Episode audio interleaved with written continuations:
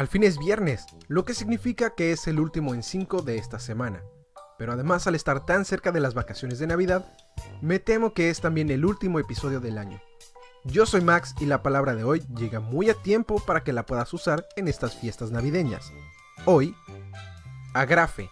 A-G-R-A-F-E, agrafe. El diccionario de la RAE nos dice que el agrafe es la pieza de metal que sirve para sujetar el cierre de botellas o frascos.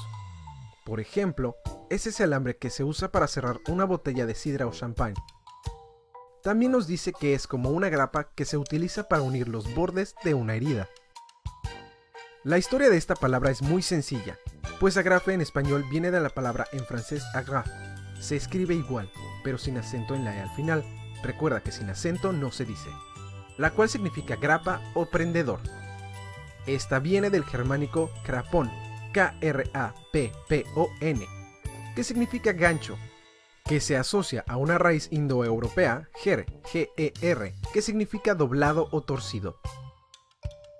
Como dije, una explicación sencilla y rápida, pero durante estas fiestas, al abrir la sidra para celebrar el Año Nuevo y demás celebraciones, ya puedes decir correctamente que le quites el agrafe a la botella para abrirla. También, como ya mencioné, este es el último episodio de este año, pero estaré de regreso con más palabras en enero.